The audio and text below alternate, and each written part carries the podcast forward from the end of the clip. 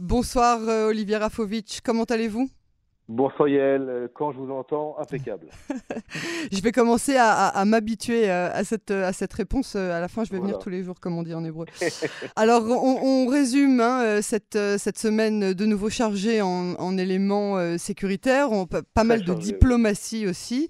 on va commencer en Israël, tout d'abord avec la, le, le, quartier de Sheikh Jarrah, qui a été, je rappelle pour nos auditeurs, à l'origine de cette opération militaire euh, que nous avons vécu en mai dernier, euh, gardien des remparts. Euh, cette, qui, a été le, qui a été le prétexte. C'est ça, qui a été, ouais, ouais c'est ça, le, le, le, début en tout cas de, de, de, cette, de cette, crise.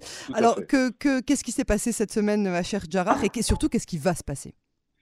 Bon, En fait, ce qui s'est passé, c'est que la police a dû être appelée pour mettre à exécution une décision de la Cour de justice qui demandait l'expulsion d'une famille euh, palestinienne, enfin arabe euh, de Jérusalem-Est, qui n'avait pas de droit de propriété. Donc il y avait eu euh, un procès en bonne et due forme, et en fin de compte, en fin du, du, processus, cette famille donc ne pouvait pas prouver qu'elle était propriétaire des lieux. Donc, comme ça se passe dans n'importe quel endroit du monde, euh, ils doivent être expulsés quand même. Un arrêt d'expulsion, voilà, tout à fait. Évidemment, nous sommes à Cher Jarrah, Évidemment, nous sommes à Jérusalem-Est. Évidemment, il y a les caméras du monde entier. Il y a euh, évidemment la propagande d'un côté et puis euh, la loi de l'autre. Et donc, euh, un événement, je dirais, banal s'est transformé et aurait pu se transformer en véritable crise bien au-delà de ce qui s'est passé. Il y a eu effectivement le propriétaire qui s'est mis sur le, toit de, sa maison avec des, des bonbonnes de gaz en se menaçant devant les caméras du monde entier de se faire exploser. Il y a eu euh, des visites d'ONG internationales, euh, des membres euh, de l'Union européenne qui sont venus évidemment pour vérifier ce qui se passait là-bas. Vous savez que à chaque fois qu'il se passe quelque chose à Jérusalem, à Jarjar, ça fait la une de Bruxelles. Et en fin de compte, l'expulsion a eu lieu et l'événement qui aurait pu être un événement grave s'est transformé quelque part en, en, en, rien du tout. Et en fait, heureusement, euh, pour les uns et les autres, la crise a été évitée, ni reprise euh, et récupération du Hamas, ni de l'autorité palestinienne. Et euh, Cher continue à être un, endroit sensible, mais la crise a été évitée. Voilà. Bon, donc en plus c'était pour construire une école pour des enfants arabes, en plus avec des, des, des, ce qu'on appelle des, besoins particuliers. Tout à fait. On est vraiment, on est dans, le, dans, les, dans la, dans la crise avec des, des, prétextes de vouloir, euh, de vouloir euh, créer un incendie. D'ailleurs, juste pour petite anecdote, euh, il y a quelques jours, France 24, donc les collègues, hein, les collègues de la télévision israélienne présentaient l'événement avec un reportage. France 24 France 24, France 24. D'accord. La chaîne française. Oui, oui. D'État international présentait donc la crise de Charjar comme une crise majeure avec des, des, interviews extrêmement euh, dures contre, contre Israël, contre le gouvernement israélien. Il y avait une prise de position du député de la liste arabe réunie, euh, Ahmed Tibi, qui disait que le gouvernement actuellement était bien plus dur avec, le site avec El Aqsa et avec Cher Jarrah que ses, prédécesseurs. Tous les réunis pour vouloir créer encore une fois une espèce d'image de crise qui n'a pas eu lieu. Et euh, encore une fois, Cher Jarrah reste quand même dans la conscience collective internationale euh, un, lieu, euh, un lieu sensible. Alors on passe maintenant à cette euh, signature qui s'est conclue vraiment aujourd'hui sur l'achat de trois nouveaux sous-marins euh, d'Allemagne. C'est quelque chose qui avait été entériné depuis 2017 et euh, qui a finalement été euh, finalisé ces derniers jours et que Israël n'obtiendra, ne, recevra que d'ici 8 ou 9 ans, d'après ce que j'ai. Tout à fait, le premier, tout à fait. Voilà. et surtout avec une, une petite addition qui a changé entre-temps. Tout à fait. De quelques milliards, oui, voilà. voilà, fait alors les sous-marins euh, font euh, la une de la presse israélienne depuis euh, pas mal d'années, pas seulement pour leur capacité sous-marine militaire, mais par rapport à un dossier brûlant qui touche l'ancien Premier ministre israélien et évidemment et des, et des, processus qui n'auraient peut-être pas dû avoir, avoir, avoir lieu lors de l'achat de ces sous-marins des usines allemandes. On parle de, sous-marins de ThyssenKrupp, hein, de, l'industrie de pointe maritime allemande. Mhm. Alors, ces trois sous-marins, effectivement, comme vous l'avez dit, étaient déjà dans le, dans le, dans le, dans le pipe, hein, dans les tuyaux euh, des, du, ministère de la Défense israélien pour l'achat de ces trois nouvelles euh, armes qui sont, il faut, il faut savoir, le sous-marin aujourd'hui en Israël est l'arme la plus chère de Tzal, la ah plus chère, la plus importante. Plus, plus chère que, les, que, des avions de combat, par exemple? Plus cher, ah, beaucoup plus cher. Un sous-marin euh, peut arriver à, à, dépasser le milliard de, le milliard de dollars, mhm. et encore plus avec les armements et avec les, les, adaptations euh, de sophistication euh, mhm. auxquelles, euh, auxquelles la marine et d'autres d'autres éléments travaillent. Donc on a affaire à l'arme la plus chère. Et aujourd'hui, la marine israélienne, si pendant des années elle a été un petit peu, je dirais, la, la, l'enfant pauvre de, de, de Tzahal, aujourd'hui la marine israélienne, Chelayam en hébreu, est devenue une véritable, une véritable branche extrêmement importante pour plusieurs raisons. D'abord, euh, ces sous-marins répondent au, fait qu'il y a, comme vous le savez, c'est pas nouveau, et souvent vous en parliez euh, d'ailleurs avec moi entre autres, sur les ondes de Cannes en français, il y a une guerre navale hein, entre, entre, entre l'Iran euh, et, Israël, bien mhm. au-delà de la région proche des, des, côtes israéliennes. Il y a des menaces bien au-delà des côtes israéliennes. Il y a la protection, vous savez, Yael, des infrastructures de gaz en mer Méditerranée qui oblige également Israël à développer des capacités opérationnelles maritimes, ce qui n'était pas le cas euh, il y, a, il y, a, 20 ou 30 ans. Mhm. Et puis, il y a le fait qu'aujourd'hui, les menaces sont globales, sont mondiales, et euh, le sous-marin est une véritable arme euh, ultra secrète, évidemment, ultra invisible, hein, comme, comme vous le savez, et qui est également porteuse de, de, de, capacités tout à fait importantes et, et, stratégiques pour, pour Israël. Donc, ces sous-marins sont très importants. L'Allemagne donc fait partie aujourd'hui de, de, de, des quelques pays, il n'y a pas beaucoup, hein, qui fabriquent et qui, euh, donnent euh, euh, des armements selon les, besoins opérationnels de, de Tsahal. Ces trois nouveaux sous-marins sont la pointe de la technologie sous-marine mondiale. ils s'ajoutent donc à d'autres sous-marins qui, ont déjà été achetés et qui, qui, arrivent au compte-gouttes, mais qui arrivent dans la marine euh, dans la marine israélienne. Et euh, ces sous-marins-là qui vont donc arriver, comme vous l'avez bien dit tout à l'heure, dans, près de 10 ans, un peu moins de 10 ans, en tout cas pour le premier d'entre eux, euh, n'enlève pas le fait qu'il y a toujours un dossier brûlant auquel va s'attarder, je crois, le gouvernement israélien de la semaine prochaine pour ouvrir une commission d'enquête sur l'achat des sous-marins qui avaient déjà été commandés et payés par, par Israël à l'Allemagne.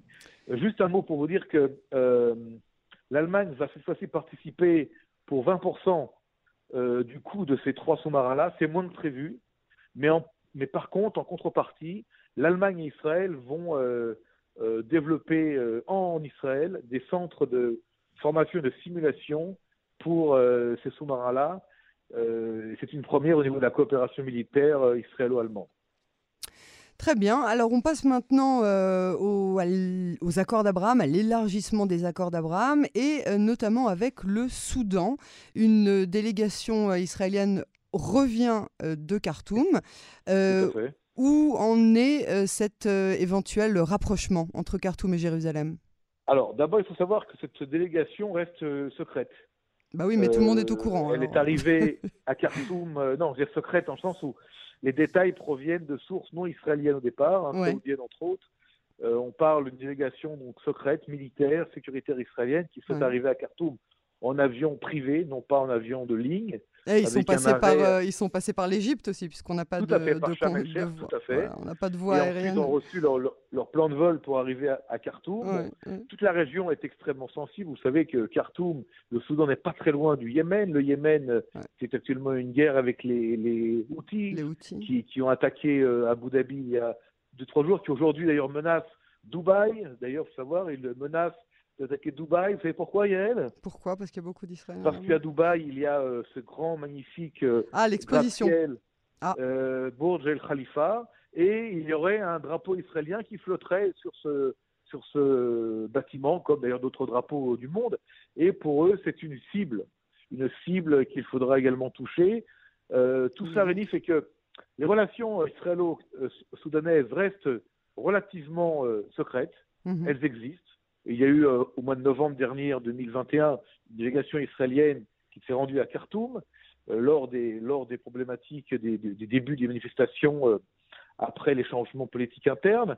Il y a également une délégation euh, de deux ou trois membres extrêmement importants de l'armée, de l'appareil sécuritaire soudanais qui sont arrivés aussi en Israël cette fois-ci euh, pour rencontrer les dignitaires et les représentants du ministère de la Défense israélien, c'était à Jérusalem et à Tel Aviv, mhm. et des relations qui montrent euh, un rapprochement, même s'il n'y a pas encore de, de, reconnaissance officielle, en tout cas du Soudan pour les relations je veux dire, officielle avec Israël, il y a des relations extrêmement importantes qui euh, aujourd'hui euh, euh, montrent un intérêt soudanais pour Israël et également les Soudanais, en tout cas le, Abdel Fattah el-Bourhan, le, général en chef qui, qui gouverne le Soudan aujourd'hui, comprend qu'il y a un intérêt pour le Soudan aujourd'hui de se rapprocher d'Israël pour ouvrir également la voie vers Washington et vers l'Occident. Vous souvenez, on en parlait. Et pour Israël, et pour Israël c'est quoi l'intérêt? Ah, l'intérêt est multiple. D'abord, le Soudan est un pays extrêmement important qui, pendant des années, a été euh, le, je veux dire, le, le, protecteur du Hamas et le protecteur des islamistes intégristes anti-israéliens dans toute la région. Donc, le fait que le Soudan passe d'un pays ennemi à un pays euh, euh, allié est, une, est un élément extrêmement important. Ça, c'est le point numéro un. Le point numéro deux, c'est qu'il y a une proximité géographique entre le Soudan et le Yémen et toute cette corne de l'Afrique aussi, qui fait qu'il y a une instabilité importante, également des zones de, terrorisme et des zones de, danger pour Israël. Donc le fait d'avoir une relation proche du Yémen avec un pays allié est important aussi pour Israël. Quelque part, si vous voulez, euh, je vais essayer de vous, donner un, élément de comparaison.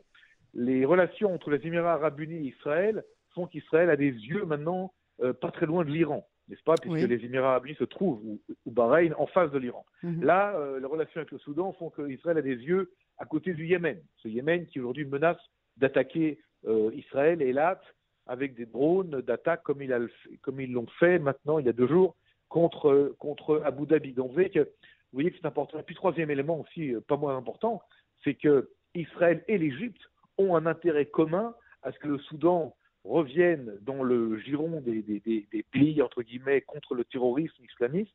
Et euh, on peut penser, on peut, on peut évoquer, sans, sans en être sûr, qu'il y a ici un, intérêt commun israélo-égyptien à ce que le Soudan demande à la fois de l'assistance à l'Égypte, mais également à Israël, pour euh, renforcer euh, le gouvernement en place et surtout pour, se, pour combattre les milices islamistes intégristes qui rêve de prendre le pouvoir dans ce pays euh, toujours euh, très très sensible et très instable. Alors euh, maintenant on passe, on s'éloigne hein, encore un petit peu plus géographiquement. on est en plein dans une crise entre la Russie et l'Ukraine. Euh, ça commence à bouillonner en fait. Et euh, aujourd'hui, Biden annonce que euh, si vraiment la Russie attaquait l'Ukraine, il le regretterait amèrement. Est-ce qu'on est au bord d'une vraie guerre en plein cœur de l'Europe? Ah, Écoutez, d'abord c'est intéressant votre, votre introduction à, à, votre question parce que quelque part Israël, évidemment, en apparence, n'est pas touché par cette crise-là. On est loin de l'Ukraine, loin de la Russie. Mais on a quand même Monsieur pas mal de... Bennett, il y a deux trois jours, a déclaré que le fait que l'État d'Israël ait des très bonnes relations avec la Russie de M. Poutine et des relations aussi très bonnes avec euh, avec euh, l'Ukraine pourrait faire qu'Israël pourrait être ici un intermédiaire. Vous vous rendez compte? On passe d'un État qui est euh, un État dans un, qui est connu pour être euh, dans le conflit permanent avec les Arabes. J'allais dire conflictuel tout le temps, oui.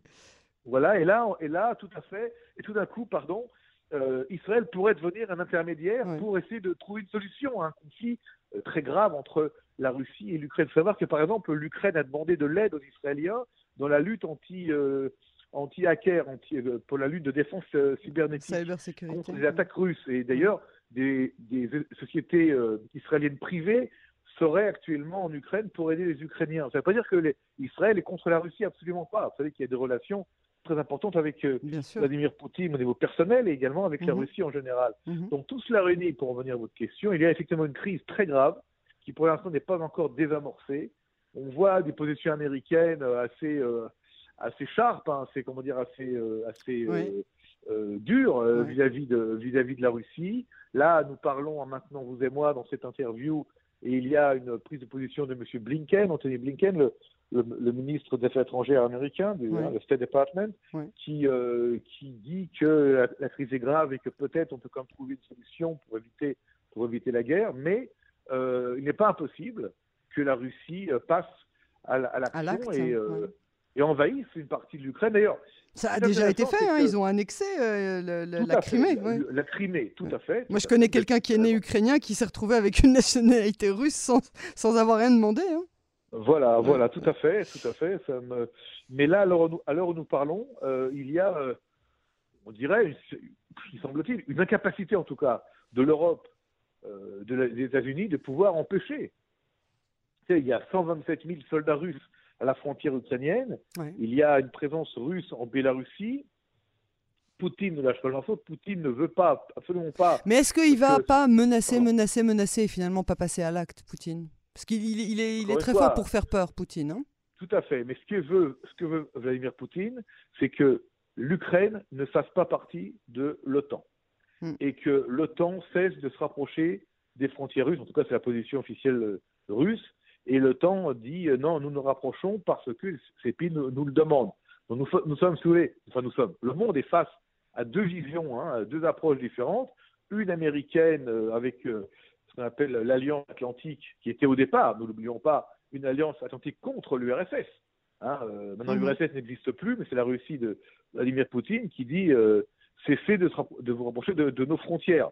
Et ça, c'est la position russe. Il faut savoir que d'après des amis russes que, je, connais, que j'ai, euh, ils, me racontent que la propagande interne en Russie euh, parle véritable, euh, véritable sentiment de d'encerclement dans la presse, dans la écrite, à la radio, télévision, de, la part des forces de l'OTAN, des États-Unis et des pays européens de l'Ouest.